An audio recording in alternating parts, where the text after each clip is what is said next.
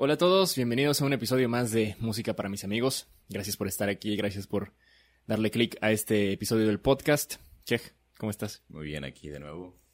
Aquí de nuevo para otro episodio en el que queremos mostrar nuestra música, ¿no? Habíamos hablado de que estos episodios de la temporada que empezó bien, que luego tuvo su pausa y ahorita continuamos, es para ir mostrando eh, nuestra música y pues vamos a continuar con, con ello. En el episodio pasado trabajamos unas piezas un poco más, este, digamos, desde la academia. Nos presentaste tu sonata, yo presenté un movimiento de sonata también, y de ahí ya mm, eh, una pieza más personal tuya, del inicios de tu, digamos, proceso académico, que fue P sur la Terre Saintois, y cerramos con, bueno, cerramos con esa, y en, y en medio hubo también ahí una, una miniatura de, de, de para trío de cuerdas que presenté yo, por si no has escuchado ese episodio y te quieres regresar, pues puedes hacerlo. Em, para las personas que nos escuchan, pues. Hoy traemos piezas distintas. Eh, y también instrumentaciones distintas en el caso de una de tus piezas específicamente. La primera que vamos a escuchar está hecha para piano y para soprano y tenor. Perfecto. Se llama, aquí estamos viendo, en, en esta ocasión algo distinto. bueno, la gente tal vez no lo sepa, pero las piezas del episodio pasado ya las conocíamos la mayoría. Eh, yo ya había escuchado tus piezas, tú ya habías escuchado mi movimiento de sonata. En esta ocasión casi casi nos vamos a ir eh, de primera escucha, ¿no? Entonces, aprovechando esa oportunidad, eh, pues, ¿qué me puedes platicar? A ver, por ejemplo, no sé, del el título, que es Insania, la instrumentación, cuándo la compusiste, o qué me puedes decir. Esa pieza la compuse para una beca que obtuve, este, se llama Gabriel Ruiz, que hizo, por ejemplo, su, una de sus piezas más conocidas es Mazatlán. Mazatlán, ay mi Mazatlán, entre otras, ¿no? También escribió para otros cantantes. Eh, entonces, para esta beca hice una pieza eh, que tenía que ser dotación, ya sea para piano o aprovechando cantantes, lo que yo quisiera, pero tenía cantantes y pianistas. Entonces, yo quise hacer una pieza para piano y tener experiencia de escribir también para dos cantantes, en este caso tenor y soprano. Eh, así que, bueno, es una dotación en la cual hay muchas piezas, entonces no, no hay nada experimental. Y no solo que no hay nada, bueno, no hay experimental, digo, modulo mucho. Eh, voy de un centro tonal a otro, ahí se sienten unos cambios ah, este, medio raritos, pero que me gustan y este quise hacer una pieza como estábamos pues, ya en una etapa del propedéutico en el cual pues empezamos a hacer piezas que, se salen un poco más de lo, de lo popular, dije, pues voy a aprovechar esta beca para hacer una pieza lo más popular posible. Entonces dije, me voy a agarrar mi, mi, mi, mi, este, mis acordes ahí de introducción, mis acordes para el refrán, mis acordes para el coro, hago mi puente, repito el, este, el coro, y así, ¿no? Este, típica pieza eh, popular, ¿no? En su estructura. Y este, y pues bueno, eso es como que más para el disfrute, ¿no? Aproveché un poquito esa beca para, para hacer algo que, que, normalmente no haría en mi clase de composición. Sí, bueno, hacer el comentario de que en la clase de composición no se trata de que estas cosas estén como mm, vetadas o prohibidas, simplemente el fin de la clase de composición es motivarnos a hacer algo más allá, ¿no? Sí, sí. Como a investigar. Eh, pero eso no quiere decir que no haya el espacio para hacer piezas un poco más como desde desde lo contemporáneo, digamos, no arte contemporáneo o, literalmente arte contemporáneo, ¿no? Que es música popular, o sea, en el aspecto más amplio, digamos, de lo que se escucha hoy en día, que sería lo contemporáneo, es música pop. Claro, claro. Y bueno, y también de esta, de aquí partió también, luego me animé a hacer, por ejemplo, una cortina para un noticiero, ese tipo de cosas, ¿no? Que los mm. compositores también podemos hacer y solo te tienes que mover para encontrar el camino. Sí. Pero bueno, antes de empezar quiero explicar un poquito el título, también Insania, ¿no? Que es este, una, este, pues no, es lo contrario de una salud mental, ¿no? Es, es una enfermedad mental. Ok. Eh, este, y bueno, se trata de que la, el, hago un juego entre la soprano y el tenor, que la soprano es como que la voz este, de una persona, en este caso pensé en un estudiante, y el tenor va a ser la voz esquizofrénica. Mm. Entonces, es, eh, vamos a decir que el estudiante tiene esquizofrenia y trata también de este proceso cuando el estudiante se va, se separa, ¿no? Como típico, típica foránea que se aleja de sus papás Este, entonces, eh, no, para muchos es como que, como que padre, ¿no? De repente vivir solo, pero para otros es un choque muy fuerte. Ajá. Y ese choque muy fuerte eh, también puede ocasionar, ocasionar problemas, este, que van a marcar la vida tuya o de las demás personas, ¿no? Sí. Entonces, este, pues trata de eso y bueno, el final no es feliz, eh, es trágico y pues bueno, vamos a escuchar este, la conversación que tiene la soprano con su esquizofrenia, el tenor. Excelente. Pues bueno, preparamos entonces de Andrés Quejlimón. Para ustedes esto es Insania.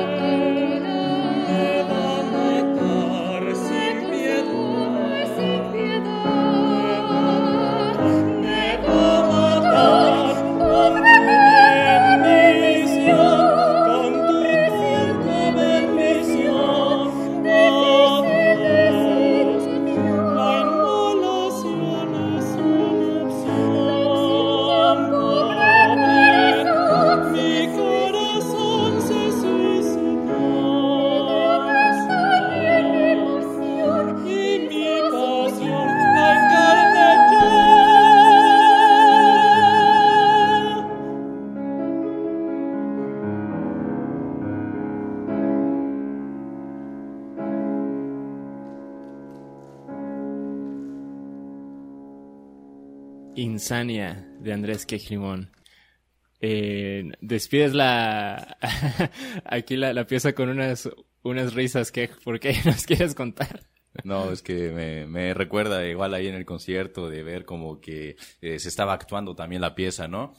Mi video está en mis redes sociales, entonces hubo una pequeña coreografía, entonces eh, pues yo me ponía muy nervioso de que pues el piano, bueno, dando las entradas, ¿no? Y los cantantes ahí con la silla, ahí, este, esa actuación, ¿no? De la esquizofrenia. Me recordó como que esos nervios que yo tenía porque era la primera vez que, que hacían música sin que yo estuviera ahí, sin que yo lo hiciera.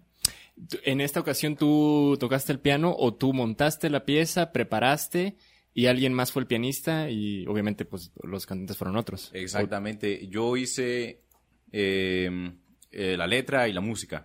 Primero escribí la letra, este, tratando de hacerla a la par de la melodía, porque claro que podría haber escrito una letra y después haberle puesto la melodía, pero en este Sí. caso lo quise hacer simultáneo, poner la letra con melodía. Exacto. Ya después le hice unas pequeñas variaciones. Y bueno, también, bueno, eh, con un bloque armónico, ¿no? Muy establecido. Y el, piano, pues ya le hice ahí sus, sus malabares con la armonía. Sí. Este, y pues así. Eh, entonces escribí la pieza eh, y ya se la di al pianista para que la sacara, a la soprano, al tenor. Y ya un poquito antes del concierto lo ensamblamos. Perfecto. Pues sí, hay muchas cosas sucediendo, ¿no? Ya desde esto que me platicas de cómo fue el proceso de hacer la obra, eh, se siente una obra trabajada desde cero, o sea, algo original. La manera en que, la manera en que tú dices que la trabajaste, es decir, de hacer tú la letra y la melodía al mismo tiempo, eso ya sería el proceso creativo o el, el mecanismo de hacer música de cada quien, ¿no? De hecho, en uno de los episodios de la temporada hablábamos del, del lead. Y esto no es como tal un lead, pero realmente la música popular y la forma canción, o sea, ABA y repetir, o eh, estrofa, estribillo y repetir, pues viene del lead realmente, ¿no? Eh, o de la, de la poesía, digamos, se toman esas estructuras, no es como que las personas se, se inventaron las, las estructuras de las canciones que escuchamos ahorita. Sí. Entonces, es parte del quehacer compositivo. Cómo cada compositor lo haga es, es, es parte de su trabajo personal. Lo que tú nos mencionas ahorita de eh, pensar letra original, en este caso, que tú la escribiste, ¿no? Y pensar música. Qué chido eso. Y sí se nota que, o sea, yo, yo celebraría eso como que el proceso de, de montar la obra, ¿no? El, el acercarte a los artistas y el, y el montarla y, y que las cosas que tengan que suceder en el performance pues sucedan, ¿no? Sí. Pero aún así yo escucho una muy buena interpretación, o sea, los, los cantantes bien. El tenor sigue un poco mm, eh, agotado en, en, al final, ¿no? En este, en, en el, su registro agudo al llegar a la, sobre todo. Sí, sí, yo, este, bueno, es, eh, es la primera vez que escribes algo para un cantante, no es fácil escribir para cantantes porque tienes que conocer la voz casi, casi que de cada cantante, ¿no? Sí. Cuando es algo muy específico, ¿no? Si te quieres decir más algo, pues, eh, general, pues claro que también se hace, ¿no? En este caso yo lo quise hacer específico, pero sí, eh, sí, yo creo que esta pieza también la puedo mejorar, de hecho me gustaría hacer también una versión para bajo, tal vez, y, contraten- y contralto. Este, algo por el estilo, pues se- puede jugar con esta pieza, ¿no? Hacer esos cambios todavía. Definitivamente suena muy bien. Eh, ahorita que mencionas de conocer las voces para escribir para voces, em, creo que algo que logras de manera muy natural, seguramente fue razonado, o sea, no, no pasa por, ah, este, digamos, por casualidad. Y muchas veces, si pasa por casualidad, está basado en la intuición del, del músico, en este caso de ti como compositor. El cómo el piano, eh, mientras le escuchamos las voces, o sea, desde el tema inicial, que empieza tranquilo, eh, el piano se mantiene en un registro medio. Por lo tanto, las voces siempre van a tener espacio de sonar por encima del piano. Y entonces no hay como que hay amalgama, pero no hay como que cruzamiento así de que de repente escuchemos más el piano que, que las voces, ¿no? Entonces eso es un buen logro. Eh, en, en- sobre todo en el trabajo de, de la soprano, de dónde se escucha la soprano. Sí. El, y el tenor también. Es nada más el este, pero es un aspecto, digamos, como de cosas que pasan a la hora de presentar la obra, en, al terminando, ¿no? Que se, se nota un poco agotado el, el, el intérprete, en este caso tenor, por el registro alto, pero al Sí. mismo tiempo es el, como el está, está terminando, ¿no? Es el clímax de, de la obra y con unas frases, este, sobre todo potentes, ¿no? Recuerdo que dice por ahí, el- este infierno es lo peor, eh, menciona una de, de- de las frases, ¿no? De la, de la lírica en este caso.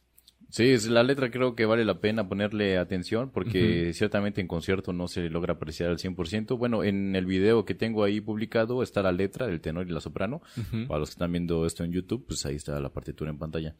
Eh, y sí, o está padre también con el video, como que el performance sí ayuda bastante. Fue idea de los cantantes y lo hicieron muy bien. Eh, y bueno, leer la letra al mismo tiempo que se está escuchando la pieza también es de gran ayuda. Da una mejor apreciación. Pues genial, la verdad, y otra de las características que se me hacen interesantes de esta pieza es el encontrar otro estilo tuyo, ¿no? El, decir, aquí no estoy escribiendo para piano específicamente, como en, por ejemplo, Peso, Fletax Santoa, que vemos el piano es lo que, como es el instrumento titular, tiene que sonar, ¿no? Y es como que uso todo el registro, ¿no? Tú nos dijiste, el, el último, el la más, más grave que es quinto del re, ¿no? Porque es en la, en la tonalidad en la que está re menor la, la, pieza, ¿no? Aquí es como que el piano es el acompañante y bien logrado, ¿no? Las voces son las que tienen que lucir y lo hacen cuando tienen que hacerlo. Pero, pero sí tu, tu firma, ¿no? En la parte en la que antes de, de digamos, hacer el ritornelo o el repetir la, el tema, la, la, sí. lo principal, eh, los arpegios, ¿no? Eso es muy que, muy este, y soy pianista. Ah, sí.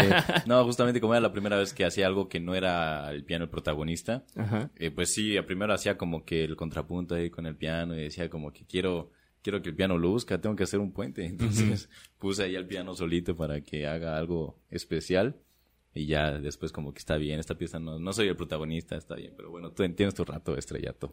Sí, te entiendo. Pues precisamente eso de ir buscando la estructura de la pieza y decir aquí falta esto o quiero poner esto, esa es la labor de componer, ¿no? Entonces, uh -huh. qué genial. bueno, eso fue entonces Insania de, de Kej. Eh, como ya nos menciona, él, a él ya nos ha dicho en otros episodios, lo encontramos como Andrés Kej Limón en YouTube y en Facebook, Instagram también. Instagram y Facebook, ¿no? Exactamente, uh -huh. ya próximamente YouTube. Okay. Pronto. Por si luego quieren checar esta pieza también. Uh -huh. Ok. Para este episodio, ahora yo les, les cuento un poco respecto a las piezas que preparé. Vamos a escuchar, en este caso de corrido, dos piezas mías. Eh, que pertenecen a el trabajo completo se llama Suite de las Flores.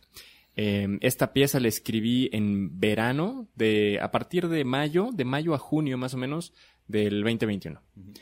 Eh, el trabajo de fondo o el objetivo de fondo de la, de la obra en general es trabajar armonía impresionista, sí, pero no de que suene impresionista como tal, sino más bien el razonamiento del sistema compositivo, ¿no? Entonces los objetivos eran como que hacer tu propio sistema compositivo, buscar alejarte de lo de la tonalidad, no con un tratamiento atonal, sino más bien postonal, ¿no? Entonces, como decir, cambiar las funciones dentro de una dentro de la música.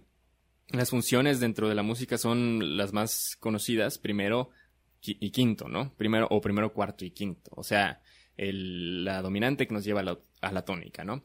Entonces, el ejercicio de hacer música postonal, es decir, cómo cambio eh, esa, esos polos tan fuertes de atracción de eh, quinto y primero, ¿no? Ya lo encontramos en la música popular las mañanitas, por ejemplo. Estas son, es el sol, sol, do, do, si, do, re, na, na, na, na. O sea, el quinto primero, quinto primero. Y eso está alrededor del, pues de muchísima música, ¿no? Popular. Entonces, ¿cómo salir de eso que está en nuestro oído, como en el oído cultural general, ¿no? Eso es hacer posttonalismo, sin llegar a ser atonal. Entonces, con eso en mente, yo dije, pues ya habíamos hablado de esto en el podcast también, ¿no? Somos este de Chiapas, radicamos en Comitán y dije, pues me voy a voy a utilizar esta técnica de los impresionistas, ¿no? Como que basarme en una imagen y tratar de expresarla, ¿no? A mi estilo. Y ya entonces fue basarme en las estaciones del año en, en Comitán. Y las que les voy a presentar en esta ocasión pues serían invierno y primavera. Otro dato interesante que pues, para las personas que lo, lo, lo, escuchen y las personas que lleguen a ver el score en la versión de, de video de este podcast que está en YouTube, eh, me basé en una imagen que elegí eh, específicamente para, para invierno utilicé una foto que yo tomé y para primavera la foto que tomó un, un muy buen amigo, Flavio Daniel Morales, eh, como, como recurso visual, pero también yo hice como que un pequeño verso para cada, para cada pieza. Por ejemplo, en invierno eh, leemos en la cabeza de la partitura, días más cortos, pero no tanto. Si tienes suerte, sientes frío de cara al sol. ¿Qué es esto como característico? No sé qué, si me, me sigues con esto de, en, sobre todo ahorita en enero, que es invierno, eh, puede que esté el sol, pero sientes el friecito, ¿no? Del, sobre todo el aire del, del invierno, ¿no? Y es como sí. que no es un calorón como tal, pero es frío con sol. Es, y eso es algo que me gusta mucho de acá, de, de, de Comitán específicamente. Sí. Y en primavera leemos, al final del invierno nace el amor. La primavera es cruel, no siempre sobrevive el amor. pero todo lo demás sigue su curso. Entonces sí es este desde un, punto más llegador el, lo que motivó la primavera. pues bueno, eso es lo que les platico, escuchamos y ya ahorita ustedes me dicen qué tal.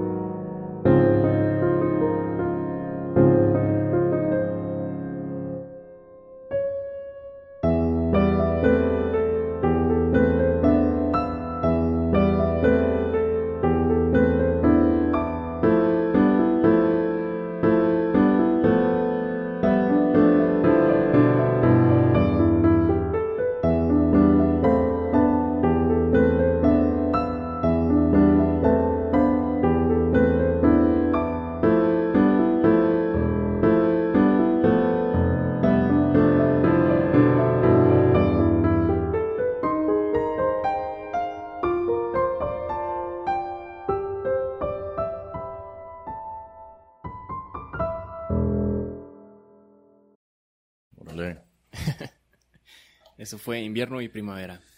Está muy padre las piezas. Invierno, pues ya la conocía. Este.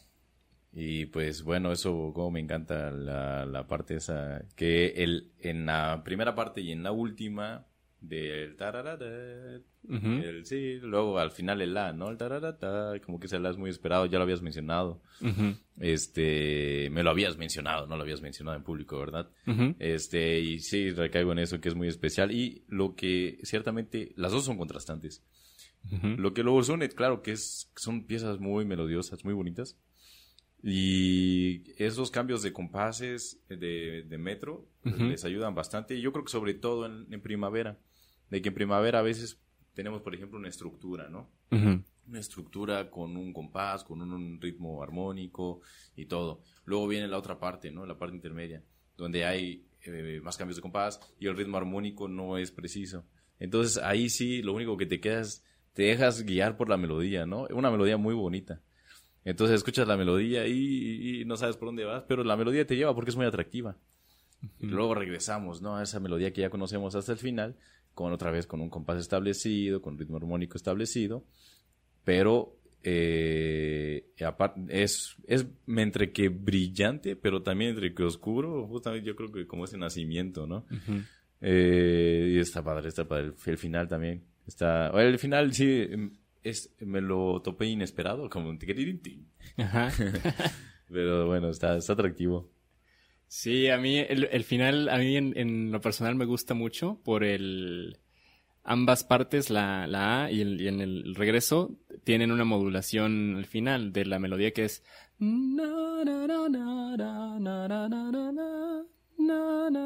Bueno, en, al final tienen la, la modulación, ¿no? Claro. Que escuchamos lo mismo en, el, en la melodía, el...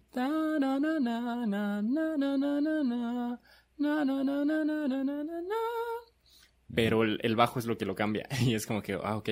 Y, el, en el final del final final, digamos, es una modulación todavía más, este, inmediata, más, es suave, pero es más palpable, digamos, se siente más, ¿no? Sí, sí. Y si él, este, em, es casi una, un guiño a, Ravel. Aquí, de hecho, está escrito que eh, inspirado en el primer compás del cuarteto de cuerdas de, Ravel. En ese, en ese primer compás está inspirada esta pieza de, primavera.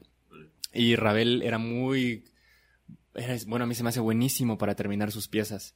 Las termina así como de que ninguna termina igual. Eh, y era como que muy ingenioso para decir, para encontrar distintas maneras de terminar una pieza, ¿no? Mm. Eh, y yo generalmente tiendo a terminar con, con, un acorde estable, o sea, de donde partiste, terminar ahí, o, reformar, ¿no? El, famoso chan chan, o algo así, ¿no? Hablando de manera muy práctica. Pero a veces al analizar a Ravel se me hace buena, mucho de lo que volteo a ver de él es sus maneras de terminar una pieza. Es muy ingenioso para eso. Entonces desde ahí el tan taran tran, ¡pum! Como que se acabó, ¿no? Sí, sí. Tapa de esos guiños también. El primer movimiento de, de este de cuerda, del cuarteto de cuerdas de Ravel es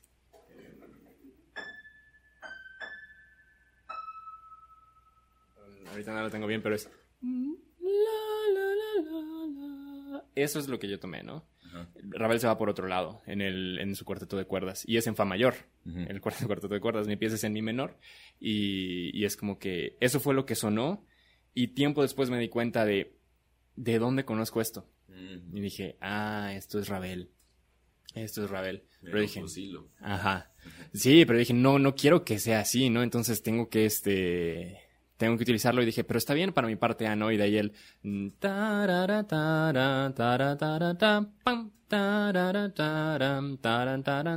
luego cambiar, ¿no? Pam, param, pam, pam, param, pam, y repetir, ¿no? Eh, otra cosa que sí es muy observada de, bueno, yo volteo mucho a ver a Ravel. Ahorita estoy como que faneado con Ravel porque es como buenísimo en la forma, ¿no? El otro día me topé con un post que decía, eh, hacía como que eh, referencia a sus 88 años de, de haber fallecido y lo acompañaba en el post en Facebook de la Orquesta Filarmónica de Jalisco con una frase de Stravinsky respecto a Ravel y decía, eh, Stravinsky decía que fue el mejor relojero de los compositores, ¿no? Porque era súper metódico en sus formas, ¿no? Y yo, al, de lo poco que he analizado de él, digo, para maestros de forma musical, Ravel, ¿no? Em, entonces, en los contrastes, en los balances, y algo muy interesante es hacer ritornelos sin escribirlos. Entonces, por ejemplo, en, invierno sí lo hago, ¿no? En la partitura está el ritornelo puesto. Pero a veces es un buen ejercicio el escribir lo que repetirías, así de que el ritornelo te dice regresa de aquí y hazlo otra vez, escribirlo y te da la opción como de que hacer cosas distintas. Entonces eso está chido. Y ya después, pues sí, buscar el, esta pieza es mía, ¿no? Este, entonces no tiene que sonar lo mismo, la modulación, entonces ya en la parte B y ya la melodía de...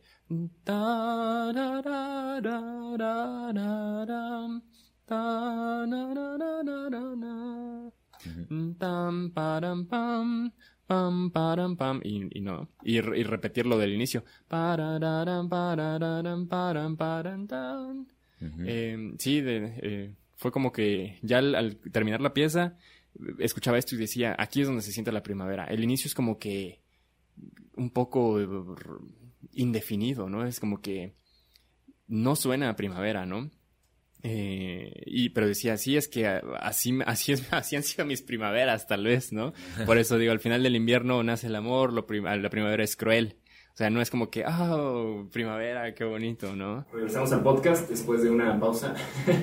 Em, bueno, ah, te hablaba entonces de que como en esa parte sentí como que aquí ya se siente la, el, el conjugar lo que escribí al inicio de la partitura con Aquí está la primavera, ¿no? Porque se siente más como, cuando ya lo escuchaba al final, casi como un ballet, así como que la melodía me, me sugería movimiento, ¿no? Una danza tranquila. Y ya imaginarme como que lo que brota, la vida que brota en, primavera, ¿no? Que es otra de las imágenes que, que pueden haber. Claro, claro. Pero sí, eso es invierno y primavera de la suite de las flores. por supuesto. Em, para continuar, vamos a terminar con, con una pieza tuya. Eh, antes de que nos platiques al respecto de ella, el, el, título definitivo entonces es Otoño. El anaranjado del otoño. Ah, ok. Este, ahí dejé Otoño, fue el primer título, pero no lo quise dejar así, la verdad, Otoño. Eh, luego me preguntaban, oye, Vivaldi. Ajá. Y sus sesiones. Y dije, no, el anaranjado del otoño. Además, el anaranjado del otoño es más específico el título eh, en cuestión a de dónde vino, ¿no? Esta pieza la hice en otoño, en los primeros días de noviembre del 2017. Ah, no, perdón, de 18. Eh, entonces, eh, pues sí, es, evoco un poquito el otoño de Canadá. ah, okay. Ahí viví un par de años, entonces eh, yo le preguntaba a la gente de qué color es el otoño. Porque pues hay hojas que se ponen rojas, hay hojas que se ponen amarillas, otras medio naranjas pero eh, y la bandera de Canadá es roja también. Entonces, pues yo le preguntaba a la gente, o sea, o es amarillo, o rojo, o naranja. Yo le preguntaba de qué color es el otoño. Y este y me decían eh, naranja. Y bueno, también cuando era niño, eh, ahí viendo como que qué color es este, no sé, el verde es el pasto, el azul es el agua. Entonces, de repente, en un, íbamos a hacer una ceremonia maya, estábamos organizando las velitas. Y luego preguntan qué color es el naranja. y pues, ya habíamos dicho sol, ya habíamos dicho fuego, así como que lo que se aproximaba al naranja, ya lo habíamos dicho. Después de tanto pensar, yo había dicho que el naranja era Dios. Entonces, este, la amiga, que, señora de, que estaba con nosotros, pues le pareció muy bonito, ¿no? Y le marcó, yo creo que su vida a tal grado que en el bautizo de su hijo habían cuestiones ahí naranjas, y explícitamente. Entonces, y además la hice en un día en el que se murió un gran amigo de 92 años. Este, entonces era ese otoño, ¿no? En el cual las hojas cambian de color, la, lo verde empieza a morir. Y bueno, ese, yo decía, bueno, el otoño es tiempo de muerte. Eh, pero bueno, también luego es tiempo de resucitar. Sí. Pero entonces va más o menos así. Tiene una primera parte y una parte tranquila. Este, y ya después se arranca la parte, la parte fuerte y pues termina, no, no es tan larga. Pero bueno, sí, hay que, ahí se mueve bastante. muy bien. Wow, pues teniendo todo eso en cuenta, entonces escuchamos eh, de Andrés Quej Limón, El anaranjado del otoño.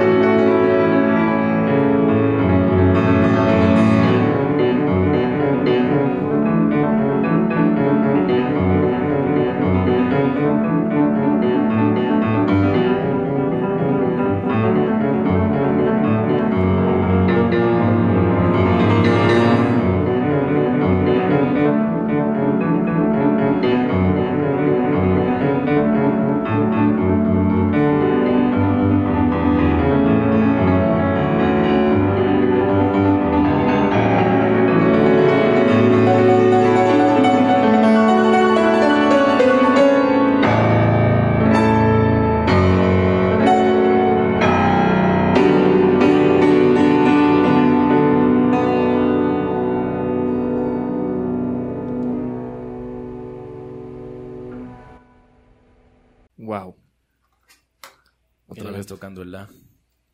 El, El sí, la aquí de- está la más grave del, del teclado. Wow, pues llegó un punto en el que, bueno, para empezar te pasé el mouse para que tú siguieras la, la partitura, pero dije, no, aquí esto es un, un fenómeno sonoro más que cuestión de seguir la partitura. Me gusta mucho el carácter contemplativo del tema, ¿no? El... Em, y la, una característica yo creo que de la contemplación, que es lo que me viene a la mente con esta pieza tuya, de cualquier cosa, o sea, quedarte contemplando algo, en este caso yo pensaría el, otoño mismo, qué bonito de ser en Canadá, Em, el cómo al ver una cosa por mucho tiempo empiezas a notar distintas cosas de algo mismo. O sea, es lo mismo, pero de repente parece que ya no es igual. Y usas un recurso musical eh, buenísimo para eso, ¿no? O sea, la, melodía primero suena en el centro del piano, luego suena más aguda. Entonces, es, sin llegar a ser un tema con variaciones, es el variar una melodía, ¿no? El que suene eh, de, en aspectos compositivos sería incluso el, el- al, al cambiar el registro cambias el color o es casi como cambiar de orquestación. Es decir, si al inicio tu tema lo hacen, por ejemplo, en el centro, empiezas con... mm, ¿Qué será bueno aquí? Un corno podría ser el tema este del centro, ¿no? Sí. y después lo subes a una parte más eh, de más brillante que en el que sea una combinación de cuerdas con, con flauta o con pícolo, ¿no? Dependiendo si luego quisieras orquestar esta pieza, Sí, esta sí. pieza, ¿no?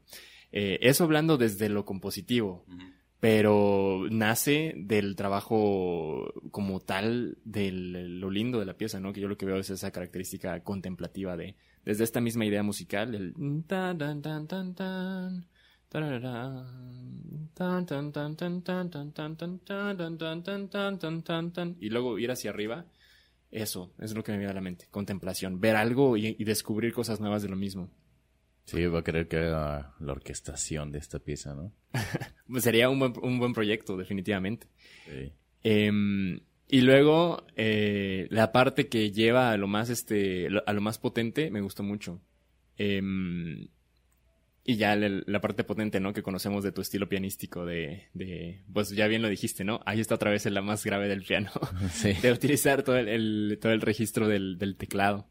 Eh, me comentabas, no sé si nos quieres platicar un poco más respecto a eso, em, que te quisiste basar también un poco más en la armonía impresionista.